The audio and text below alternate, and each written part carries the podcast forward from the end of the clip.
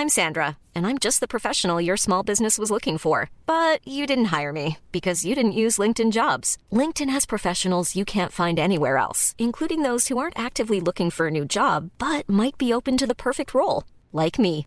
In a given month, over 70% of LinkedIn users don't visit other leading job sites. So if you're not looking on LinkedIn, you'll miss out on great candidates like Sandra. Start hiring professionals like a professional. Post your free job on linkedin.com/people today.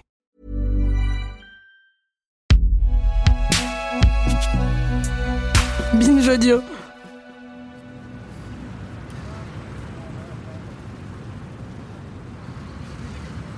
Tippi grandit en 1930 dans une petite ville du Minnesota, à la frontière du Canada. Tippi, ce n'est pas son vrai nom. C'est son père d'origine suédoise qui l'a surnommé comme ça. Tippi comme un dérivé de Tupsa, qui veut dire adorable. À 4 ans, toute la famille déménage à Minneapolis puis en Californie. Tippi, devenue adolescente, rêve de devenir patineuse. Elle a le physique pour. Sauf que ce n'est pas sur la glace que les projecteurs vont se river sur elle, mais dans les magazines de mode. À 20 ans, elle part pour New York et rejoint une des plus prestigieuses agences de mannequins, Ford Models. Nous sommes dans les années 50 et Tippi rencontre un grand succès. Pendant plusieurs années, elle pose pour les plus grandes revues, Life, Glamour ou encore le Cosmopolitan.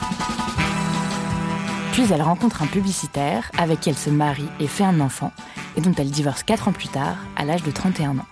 Tippi part vivre en Californie avec sa fille, Mélanie, en étant à peu près sûre qu'elle remportera le même succès qu'à New York, ce qui était un peu présomptueux de sa part. Elle le dit elle-même Je pensais que tout irait bien, et ce n'était pas le cas. Mais elle continue quand même à obtenir quelques contrats et joue dans une dizaine de publicités, dont une qui promeut une boisson diététique. After Seagull, you feel refreshed, exhilarated, work slick as a whistle. sans savoir que cette publicité va changer sa vie. With Seagull. Seagull from Pet Milk Company.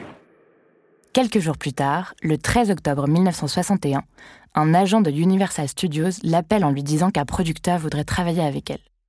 Il lui demande d'apporter un book et des publicités dans lesquelles elle a joué, mais il refuse de dévoiler le nom de celui qui veut la voir. Find the girl.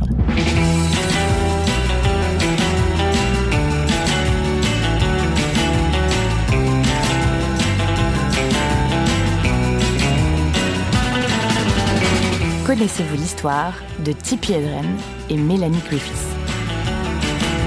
I received a phone call saying that a producer had seen me on a television commercial, and uh, the gentleman asked if I would bring over pictures and any film that I had. So I did. And uh, while we were talking, I said, Well, won't you tell me who this producer is? And he just got a grin on his face and wouldn't say, you know. And this was on Friday the 13th. So this is all of a sudden my lucky day, you know. And then Monday morning, I had to meet somebody else, and Monday afternoon, I met someone else, and uh, nobody, they still wouldn't tell me who the producer was.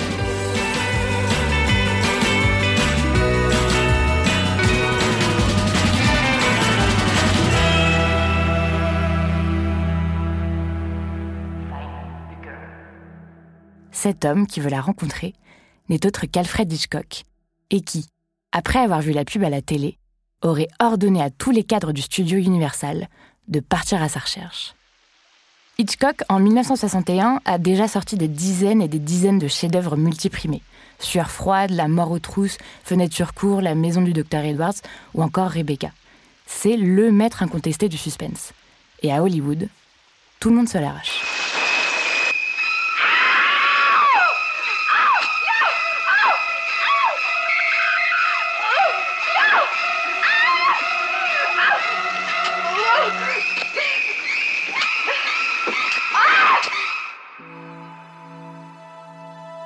C'est donc le 24 octobre de cette même année que Tippi rencontre ce monstre du cinéma. Au rendez-vous, elle arrive élégante et raffinée. En un mot, parfaite. Ce qui ne laisse pas Hitchcock indifférent, lui qui voit en elle la future Grace. Pendant la rencontre, il lui parle de tout sauf de la raison pour laquelle il l'a invité. Tout y passe, les voyages, la gastronomie, la mode, et même des questions d'ordre privé qui n'ont rien à faire là, comme de savoir quelles ont été ses dernières relations avec des hommes. Et puis, avant que le rendez-vous ne se termine, il lui propose de signer un contrat d'exclusivité pour 7 ans. La machine est enclenchée.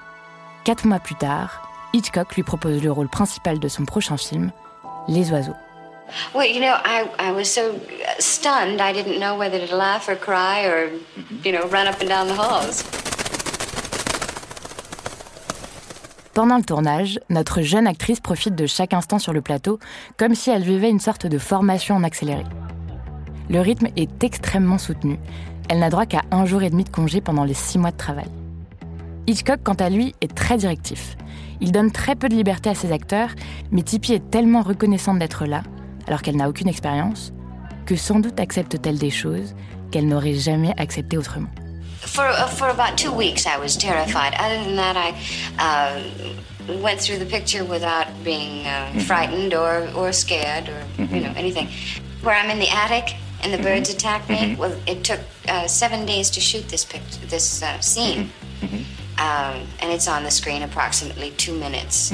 Parce qu'effectivement, au fil des semaines, Tippi découvre un homme de moins en moins reluisant.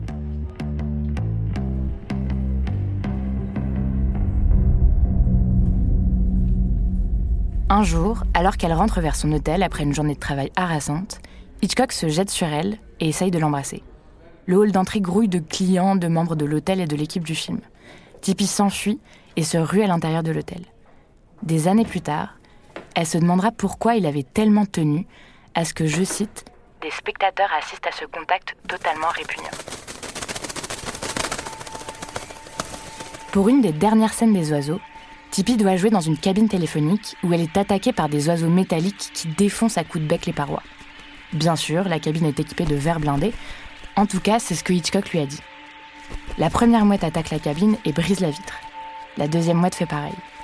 Quand Tippi sort, des éclats de verre sont enfoncés dans son visage en sang. Le maquilleur, à l'aide d'une pince à épiler, passera des heures à les retirer. Encore aujourd'hui, Tippi ne saura jamais si Hitchcock lui avait menti pour se venger. L'expérience vire définitivement au cauchemar quand, pour tourner la dernière scène devenue mythique de l'attaque des oiseaux dans le grenier, Hitchcock lui fait vivre une semaine infernale. Sans la prévenir, le réalisateur décide d'utiliser des vrais corbeaux, des vraies mouettes, des pigeons et des corneilles, et pas des oiseaux mécaniques comme il était convenu. Sur le plateau, l'ambiance est morbide. On n'ose pas regarder Tippi dans les yeux et on prétexte que les oiseaux mécaniques ne fonctionnent pas. Quand la scène commence, deux assistants gantés lancent des volatiles sur elle. Elle fait de son mieux pour rester calme, mais au fond elle est totalement bouleversée. Dans sa tête, elle répète en boucle ⁇ Je ne le laisserai pas me briser. Je ne le laisserai pas me briser. Je ne le laisserai pas me briser. Quelques prises auraient pu suffire, mais Hitchcock décide de filmer cette scène sous tous les angles. Les attaques volatiles dureront donc cinq jours. And it's on the screen approximately two minutes. Une de ses partenaires témoignera. Tippi était seule dans la pièce transformée en cage et jouait face à ces oiseaux qui fonçaient sur elle. Et avec les changements de costume, de maquillage et tout le sang, elle ne pouvait même pas déjeuner à la cantine. Je ne comprends vraiment pas comment elle faisait. Et puis arrive le dernier jour de cette semaine apocalyptique. Ce vendredi, un oiseau apparemment plus nerveux que les autres fonce sur l'œil gauche de Tippi et lui entaille profondément sa paupière inférieure. Pour l'actrice, c'en est trop. Elle s'effondre, incapable de bouger, et se met à sangloter. Le tournage est suspendu et on la reconduit chez elle, mais un week-end de repos ne suffit pas à la rétablir. Tippi est traumatisée. Sous sédatif, elle parvient à reprendre le tournage, la mort dans l'âme, après seulement une semaine d'arrêt. Mais son rapport au cinéma en sera à jamais altéré.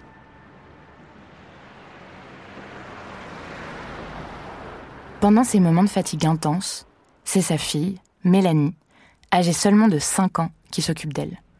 Les rôles s'inversent. La mère devient la fille, la fille devient la mère, et elles ne le savent pas encore, mais ces rôles resteront inversés pour toujours. Le film et la performance de Tippi dans Les Oiseaux connaissent un énorme succès. Elle devient une star archi convoitée, et personne ne peut deviner ce qu'elle vient d'endurer et ce qu'elle fait endurer à sa fille.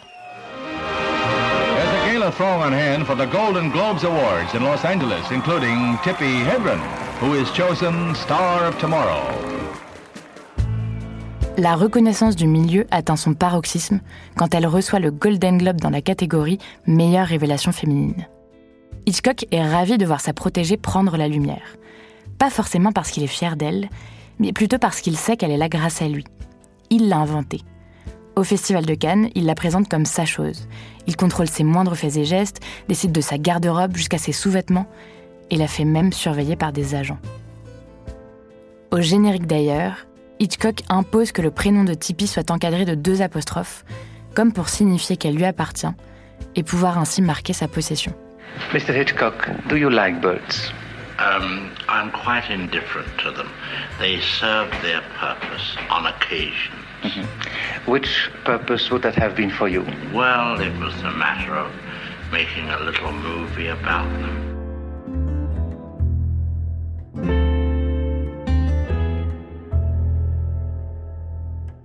L'expérience malheureuse des oiseaux n'empêche pas Tippi d'accepter de jouer dans le prochain film d'Hitchcock, Pas de printemps pour Marnie. De toute façon, elle n'a pas vraiment le choix, elle est sous contrat, et puis elle-même le reconnaît, son personnage est sacrément bien écrit, et il faut bien qu'elle travaille, elle a une fille à nourrir. Mais le tournage se passe mal. Tippi est victime d'harcèlement sexuel de la part du réalisateur. Il lui aurait fait des avances, aurait tenté de la violer dans son bureau, et lui aurait demandé d'être disponible pour lui sexuellement à tout moment. Tippi a le courage de dire non. Elle le traite même de gros porc sur le plateau, ce qui pour Hitchcock est du jamais vu. À partir de là, il lui fait vivre un enfer. Il ne s'adresse plus jamais à elle directement, utilisant d'autres acteurs pour lui faire parvenir les instructions, mais surtout, il lui promet de saboter sa carrière.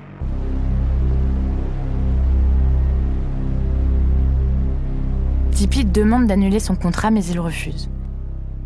Il arrête de la faire tourner, mais bloque toute possibilité pour elle de travailler avec d'autres réalisateurs, alors qu'elle reçoit des propositions quotidiennement. Dans ses mémoires publiées des années plus tard, Tippi déclarera Je n'ai jamais révélé en détail ce qui s'est passé, et je ne le ferai jamais. Je me contenterai de dire qu'il m'a brusquement agrippé et qu'il a posé ses mains sur moi. C'était sexuel, c'était pervers, c'était hideux, et c'est le pire choc et la pire répulsion que j'ai jamais ressenti. Il a ruiné ma carrière, mais je ne lui ai jamais donné le pouvoir de ruiner ma vie.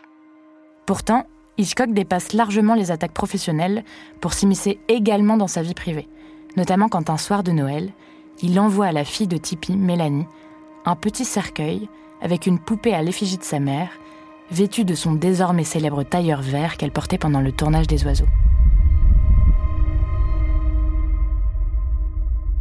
Mélanie est encore liée aux affaires de sa mère. Comme s'il y avait une forme d'atavisme terrible, qui fait que si la mère doit être terrorisée, la fille doit l'être également.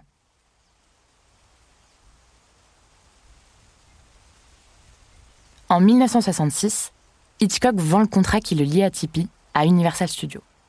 On aurait pu espérer qu'un vent de liberté souffle à nouveau, mais Tippi ne joue que dans deux de leurs séries avant que le deal soit définitivement rompu. Elle n'aura plus jamais de grand rôle au cinéma. Tippi change de look. Elle arbore des cheveux courts, châtains ondulés, un style décontracté, sans maquillage, pantalon large, col haut, bien loin des icônes blondes d'Hitchcock. Elle se remarie avec un producteur, Noël Marshall, et elle le confessera plus tard. Mon but était de mettre une nouvelle barrière entre Hitchcock et moi. Je n'étais pas amoureuse de Noël Marshall. Malgré tout, les deux se découvrent une passion commune pendant un voyage au Mozambique. Une passion pour le moins atypique, les fauves. Le spectacle qui se joue devant eux les fascine à tel point qu'ils décident d'en faire un film qui sera joué en famille. Ce film s'appellera Roar. L'idée est à la fois d'éveiller les consciences sur l'importance de protéger les animaux, mais c'est aussi pour Tippi un moyen de mettre en scène sa propre renaissance.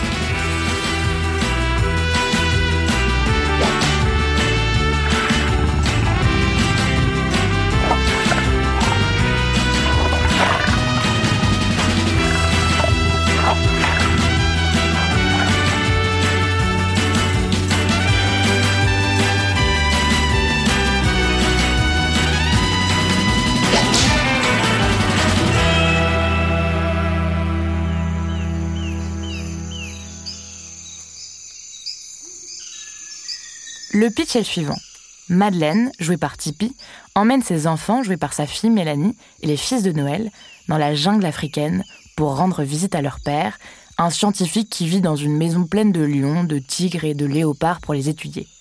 À leur arrivée, leur père n'est pas là, et la mère et les enfants se retrouvent seuls en pleine savane, entourés d'animaux sauvages.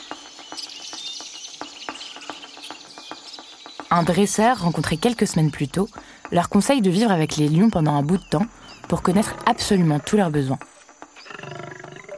Ni une ni deux, le couple, accompagné de Mélanie, âgée maintenant de 13 ans, part à la rencontre de Neil, un lion fort de 200 kg et de 3 mètres de long, dont Tippy est tombée amoureuse. Le dresseur demande à Tippy de s'agenouiller devant le fauve. Tippy s'exécute en se disant intérieurement Il m'aime, mais à tout instant, il pourrait me tuer. Mélanie s'agenouille à son tour devant le lion. Elle imite sa mère et prend cette même posture admirative. Et là, à peine installé près de lui, le gros lion tourne brusquement la tête et engloutit toute son épaule droite. Tippy est sous le choc. La moitié de sa fille vient d'être engloutie par ce fauve. Mais pour une raison qui nous échappe, Mélanie éclate de rire. La scène s'arrête là. Et alors, on ne sait plus bien si tout cela relève de la réalité ou bien de la fiction.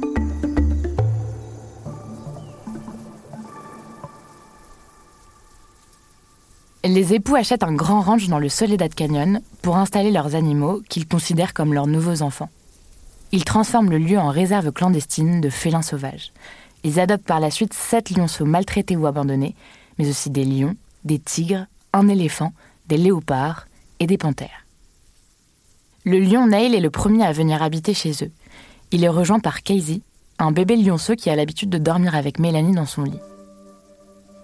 Une nuit, toute la famille est réveillée par un terrible hurlement qui retentit dans toute la maison. Tippy se précipite dans la chambre de Mélanie et trouve sa fille pliée de douleur. Casey est assis au pied du lit, avec le regard le plus innocent qui soit. Sauf qu'il vient de mordre Mélanie et qu'elle saigne abondamment. Toute cette inconscience généralisée est présente à la fois dans la vie et dans le film, et Mélanie, âgée de 17 ans, en fait largement les frais. Un jour, sur le tournage du film, Mélanie, qui joue son propre rôle, doit tourner une scène particulièrement dangereuse où un lion est couché sur elle. Il lui arrache les cheveux pendant plusieurs minutes.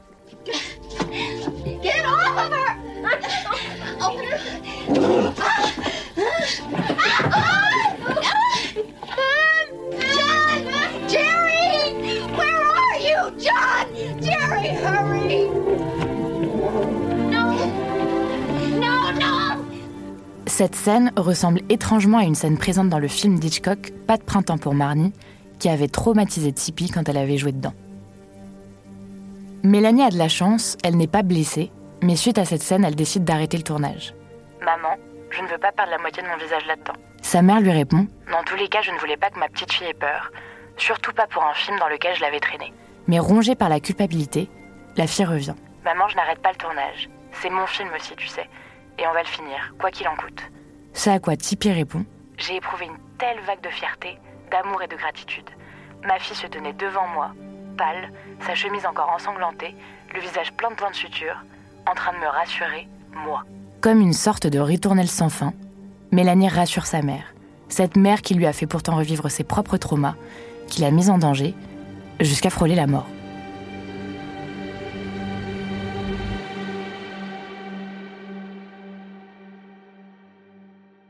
Globalement, le tournage est un carnage. Le fils de Noël Marshall, le mari de Tippy, est blessé à la tête et doit subir 56 points de suture avant même le début du tournage. Le premier jour, Noël finit aussi à l'hôpital après s'être fait mordre. Tippy, quant à elle, se fait casser la jambe par un éléphant, se fait griffer par un léopard et mordre par un cougar. Les deux développent une gangrène suite à leur blessure. Le directeur photo essaye de filmer des lions en train de se battre. Elle l'attaque au crâne. Résultat, 120 points de suture.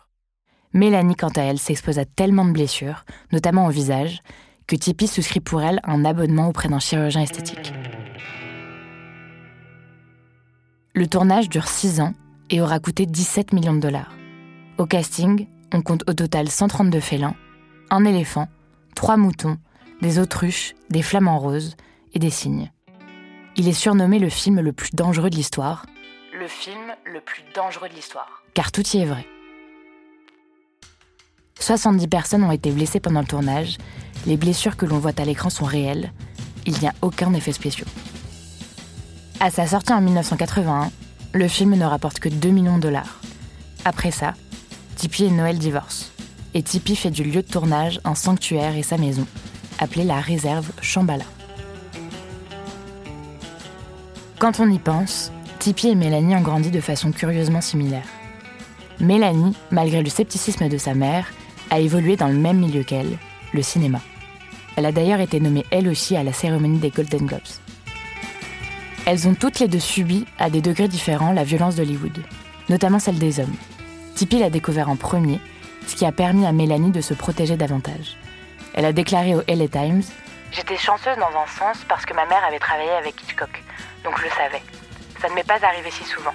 Parfois des hommes essayaient, mais j'étais très forte. Ce courage, c'est ce qui les caractérise.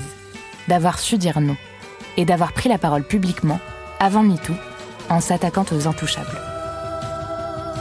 Il est difficile de refaire l'histoire, mais on ne peut s'empêcher de penser que si Hitchcock n'avait pas privé Tippi de jouer, elle aurait eu d'autres grands rôles et une carrière incroyable.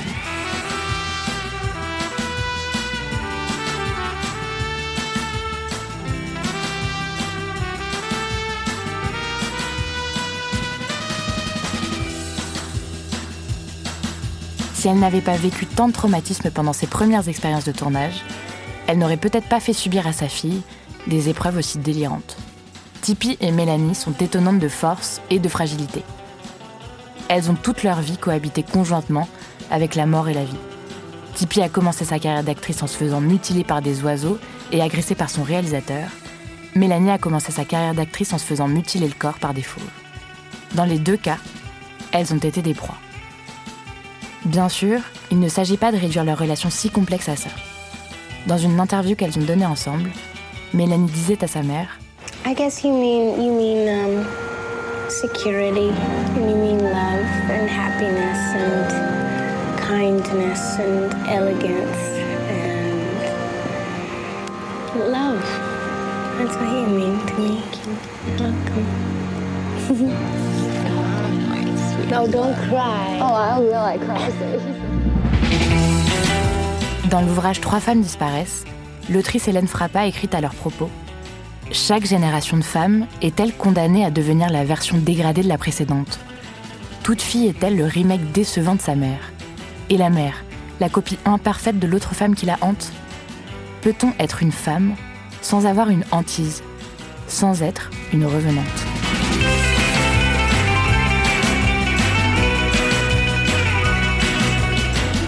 Héroïne de cette histoire, Tippi Hedren et Mélanie Griffiths.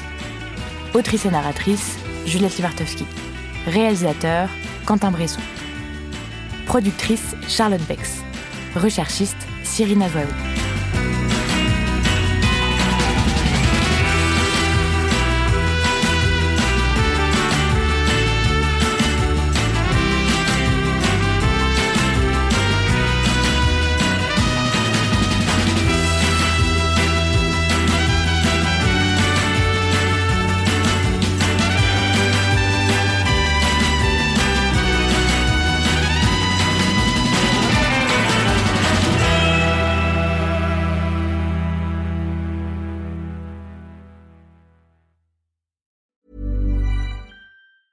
Hey, it's Danny Pellegrino from Everything Iconic. Ready to upgrade your style game without blowing your budget? Check out Quince. They've got all the good stuff shirts and polos, activewear, and fine leather goods, all at 50 to 80% less than other high end brands. And the best part? They're all about safe, ethical, and responsible manufacturing. Get that luxury vibe without the luxury price tag. Hit up quince.com slash upgrade for free shipping and 365 day returns on your next order. That's quince.com slash upgrade.